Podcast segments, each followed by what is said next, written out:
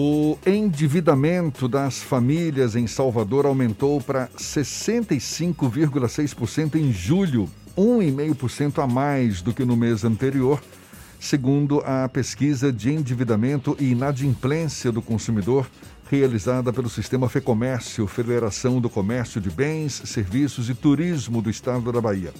Em relação à inadimplência, o índice atingiu o maior patamar dos últimos sete anos passou para 28,7%, aliás, passou de 28,7% em junho para 30,2% em julho, o que corresponde que três em cada dez famílias não conseguiram pagar a dívida até a data do vencimento.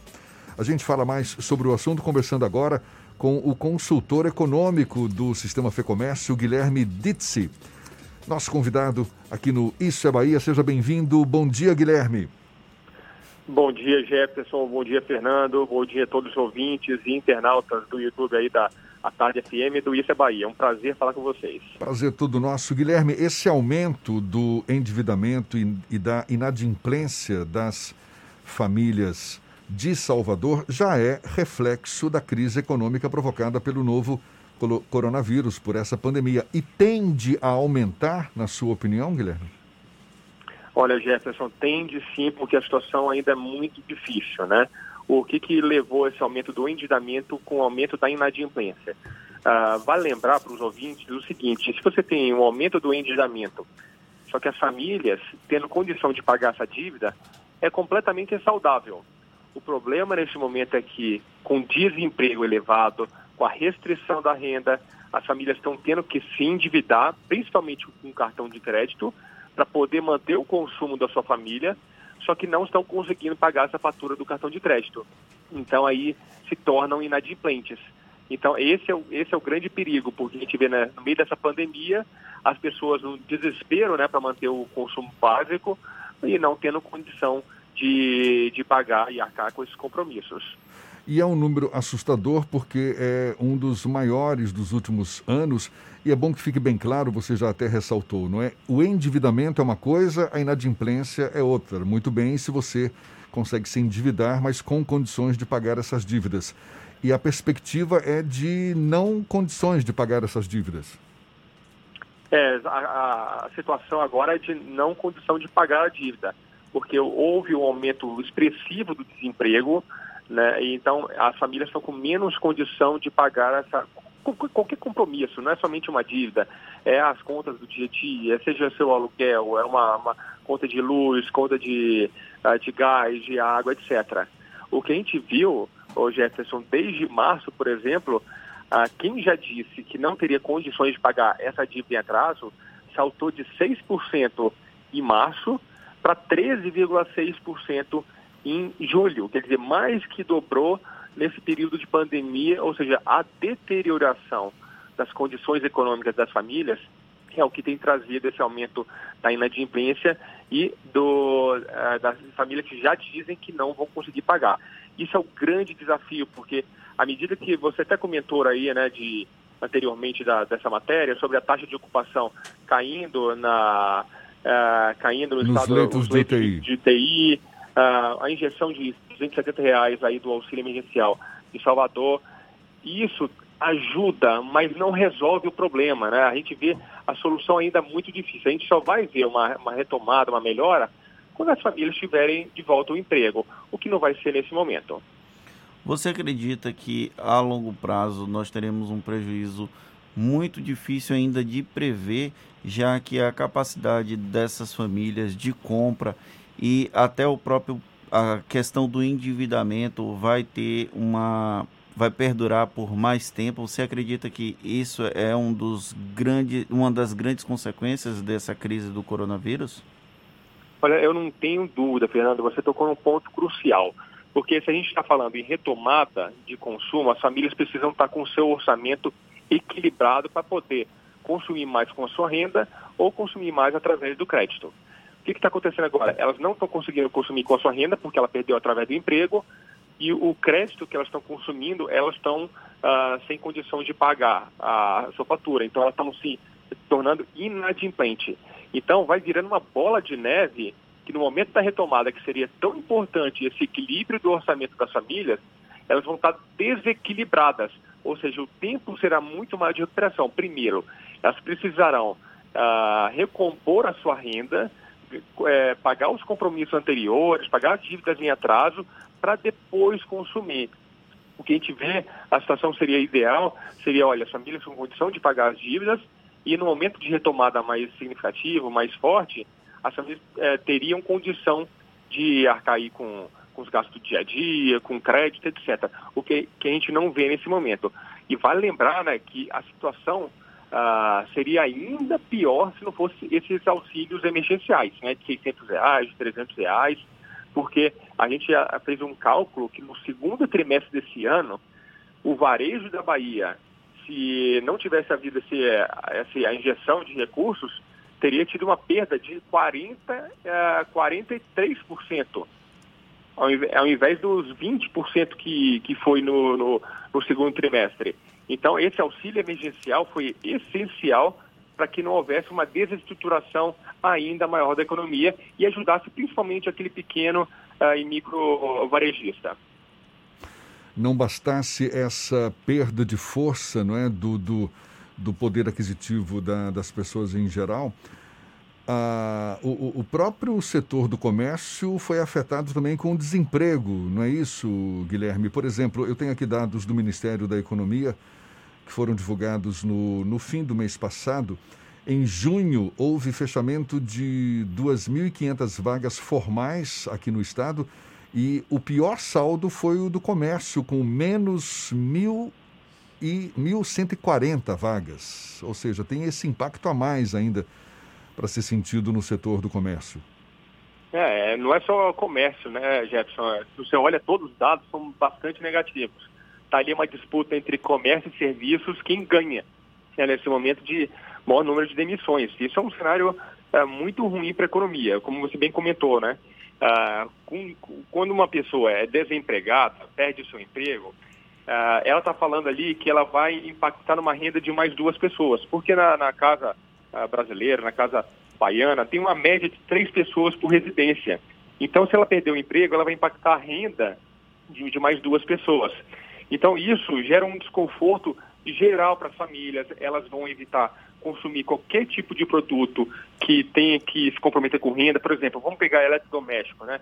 Se eu vou comprar uma geladeira, eu preciso ter a certeza que eu estarei no meu emprego, estarei na minha renda, estarei com minha renda mais segura para poder consumir e parcelar esse produto em 12 meses. Ah, seja um móvel, seja um, ah, um bem de autopeça, seja até mesmo um carro, etc. Então, esses setores foram mais afetados durante a crise. Por outro lado, supermercados e farmácias conseguiram ter um desempenho mais favorável. Evidentemente, são setores essenciais, as famílias precisam ali estar no dia a dia consumindo, Uh, os supermercados continuam com desempenho positivo, de, porque as famílias precisam semanalmente uh, ir, ir, ao seu consumo. Agora, até mesmo o setor de farmácia já perdeu o fôlego, porque uh, as famílias compraram no mês de março, abril, todos os, os itens de prevenção, né, álcool gel, máscara, antialérgico, antitérmico, tudo para se proteger. E depois, a partir de maio e junho, foram as compras residuais. Então, o crescimento não foi tão expressivo. O único que está so sobrevivendo de forma mais significativa no varejo é o setor de supermercados, mas não adianta um somente sobreviver enquanto os outros estão deteriorados. O, a área do comércio, ela já vislumbra alternativas ou até iniciativas dos, das instituições públicas, dos entes públicos, para tentar reativar a economia para além da, do processo de reabertura de shoppings, bares e restaurantes. Eu estou falando no sentido mais macro mesmo, até no plano nacional. Vocês vislumbram um empenho da, dos governos nesse sentido? Oh, eu acho que vou dividir em duas partes. Primeiro, a FEComércio uh, tem atuado bastante com os órgãos de, de governo estadual, municipal, aí com pedido de postergação, por exemplo, do IPTU, ah, então tem uma articulação muito importante para que os varejistas tenham algum fôlego de caixa nesse momento, né, com postergação de imposto, facilidade de crédito, etc. O que a gente vê nível nacional é que há umas, as condições para uma retomada será melhor do que no passado recente, daqui a, uns dois, três anos. Isso por quê? A inflação, por mais que tenha havido toda essa pandemia, a inflação está extremamente controlada, não há risco de aumento expressivo da inflação. Outro ponto, a taxa de juros, a taxa Selic, que é a taxa básica da economia, ela está muito baixa, ela está em 2,25. Tende a cair, talvez amanhã, mais 0,25, meio ponto. Então, as, as empresas vão captar dinheiro, uma retomada da economia, de uma forma muito mais barata. Então, uh, diferentemente de há três, quatro anos, onde a taxa de juros estava em 14%. Né? Então, a, a, captação agora de recursos através do sistema financeiro vai ser muito mais barato. Isso vai facilitar bastante uh, os investimentos, contratação em pessoas, uh, aquisição de máquinas e equipamentos, investir na sua loja. Então, as condições básicas para as empresas estão melhores do que no, no, passado. Então, isso vai dar uma condição aí mais favorável para uma retomada mais, mais forte, não para esse ano, mas para o ano que vem. Guilherme, você como consultor econômico, o que, que você recomenda para as empresas, especialmente as pequenas e médias empresas que tiveram que demitir funcionários, reduzir custos e agora com a retomada das atividades de uma forma gradual, mesmo que seja assim, precisando manter o negócio vivo, qual é a fórmula, qual a melhor estratégia no momento como esse? Olha, Jefferson, é, é difícil, né? A gente que está mais fora do, do, dia a dia do varejo, do, das vendas em si, você dá uma dica importante num momento tão difícil. Mas o que a gente fala para o varejista é que ele é sempre um guerreiro, sempre foi em todas todas as épocas da economia. E, uh, o varejo ajudou a economia na, na, na, crise de 2008, ajudou a economia agora no, no auge de 2013, 2014. Então o varejo tem um papel extremamente importante na economia e o varejista faz parte disso. Neste momento é ter, é ter muita cautela e repensar o seu negócio, né? Que, é, o que a gente fala parece muito óbvio, mas às vezes não acontece. É aquela velha história da barriga no balcão é você estar no dia a dia do seu negócio, você ver os erros, você ver os acertos do, que o consumidor está sofrendo ali no dia a dia, você vê o seu funcionário, o que, que você pode melhorar na atenção que ele possa ter com o seu, com o seu cliente, você entrar no mercado digital, não quer dizer e-commerce, vendas online, tá? É, ele entrar na internet para expor os seus produtos e serviços, no Instagram, no Facebook, uh, com o WhatsApp, ou seja, tem uma comunicação muito mais próxima com esse consumidor para potencializar as vendas. Isso está sendo um mecanismo bem barato e, e, atinge bastante os consumidores, ainda mais nesse momento de isolamento. Então, é não ficar parado, não desistir. O varejista, o comerciante, o empresário, ele é guerreiro, então ele vai passar por essa crise, todas as crises passam, e agora é o momento de repensar o seu negócio, tornar mais uh, otimizar os seus negócios, uh, otimizar o número de funcionários para tentar ir nessa recuperação, sobreviver e no futuro próximo ter condições aí para poder se expandir uh, de uma maneira gradual e lenta, mas pelo menos sobrevivendo.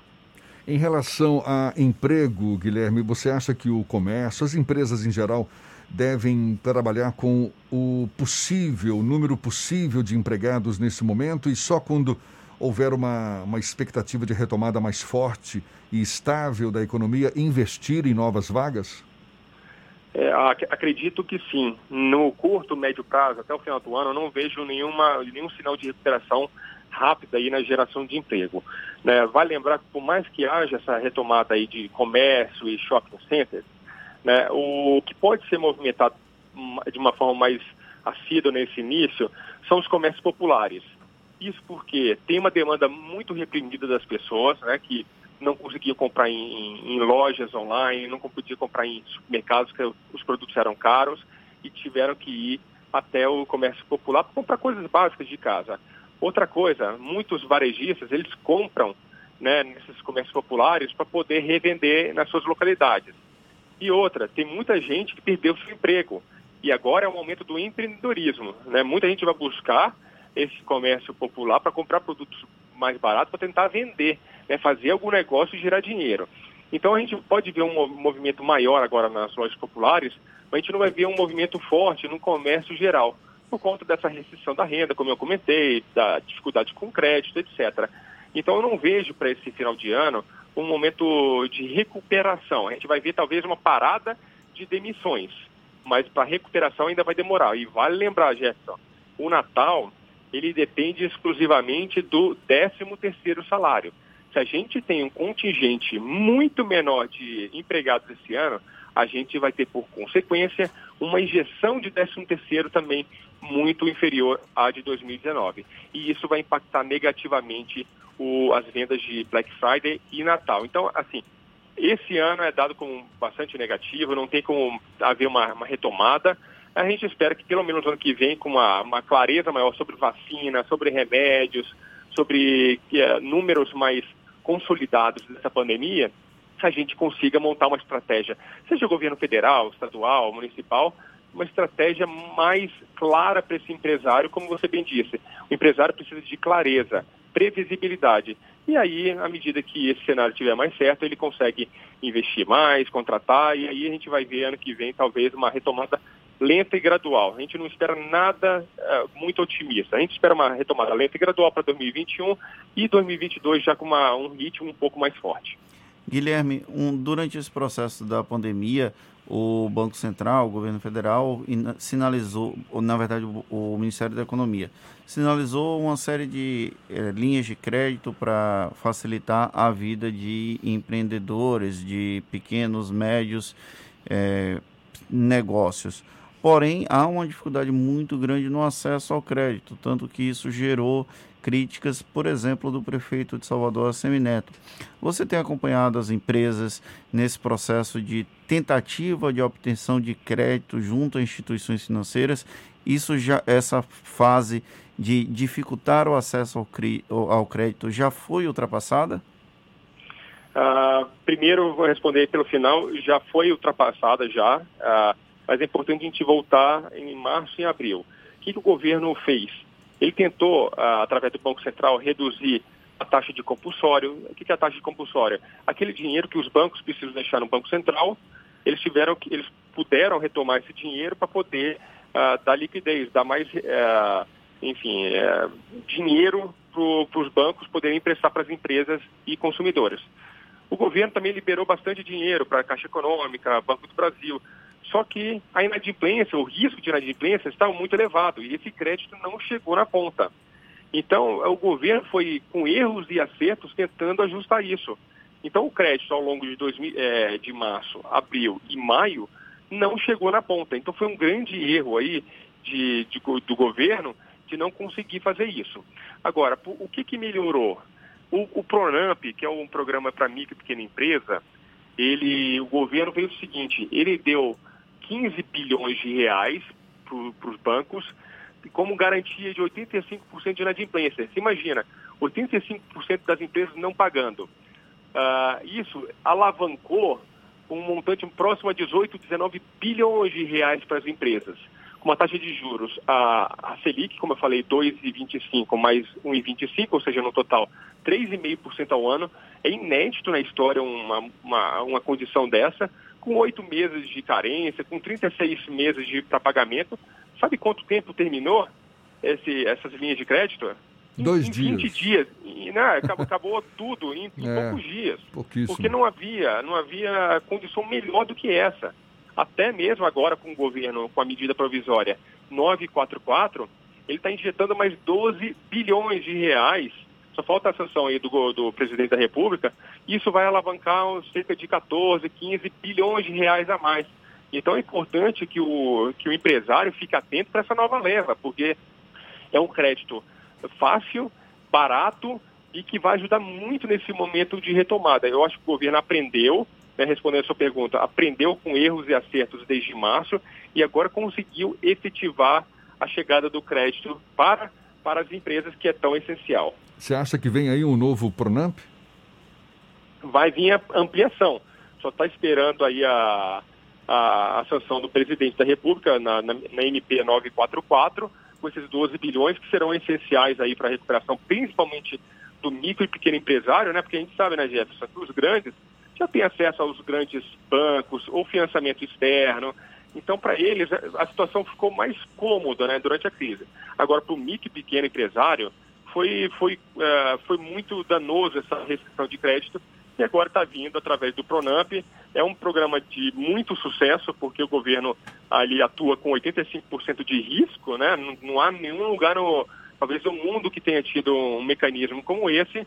Então, é, foi um programa de excelência, tanto que o governo está expandindo o auxílio emergencial de 600 reais e também está tá prorrogando aí o Pronamp, nessa falta sanção. Mas esses programas de sucessos têm tido uma repercussão muito boa, principalmente nesse momento de retomada da economia. É, eu acho que esse Pronamp foi a melhor notícia que os micro, pequenos empresários tiveram nesses últimos dias. Pena que durou pouco tempo e nem todos tiveram acesso.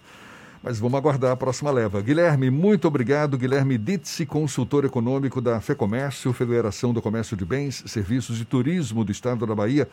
Muito obrigado pela sua disponibilidade, pelas suas colocações e um bom dia para você. Bom dia, Jefferson Fernando. Prazer falar com todos da Tarde FM. Isso é Bahia. Até a próxima.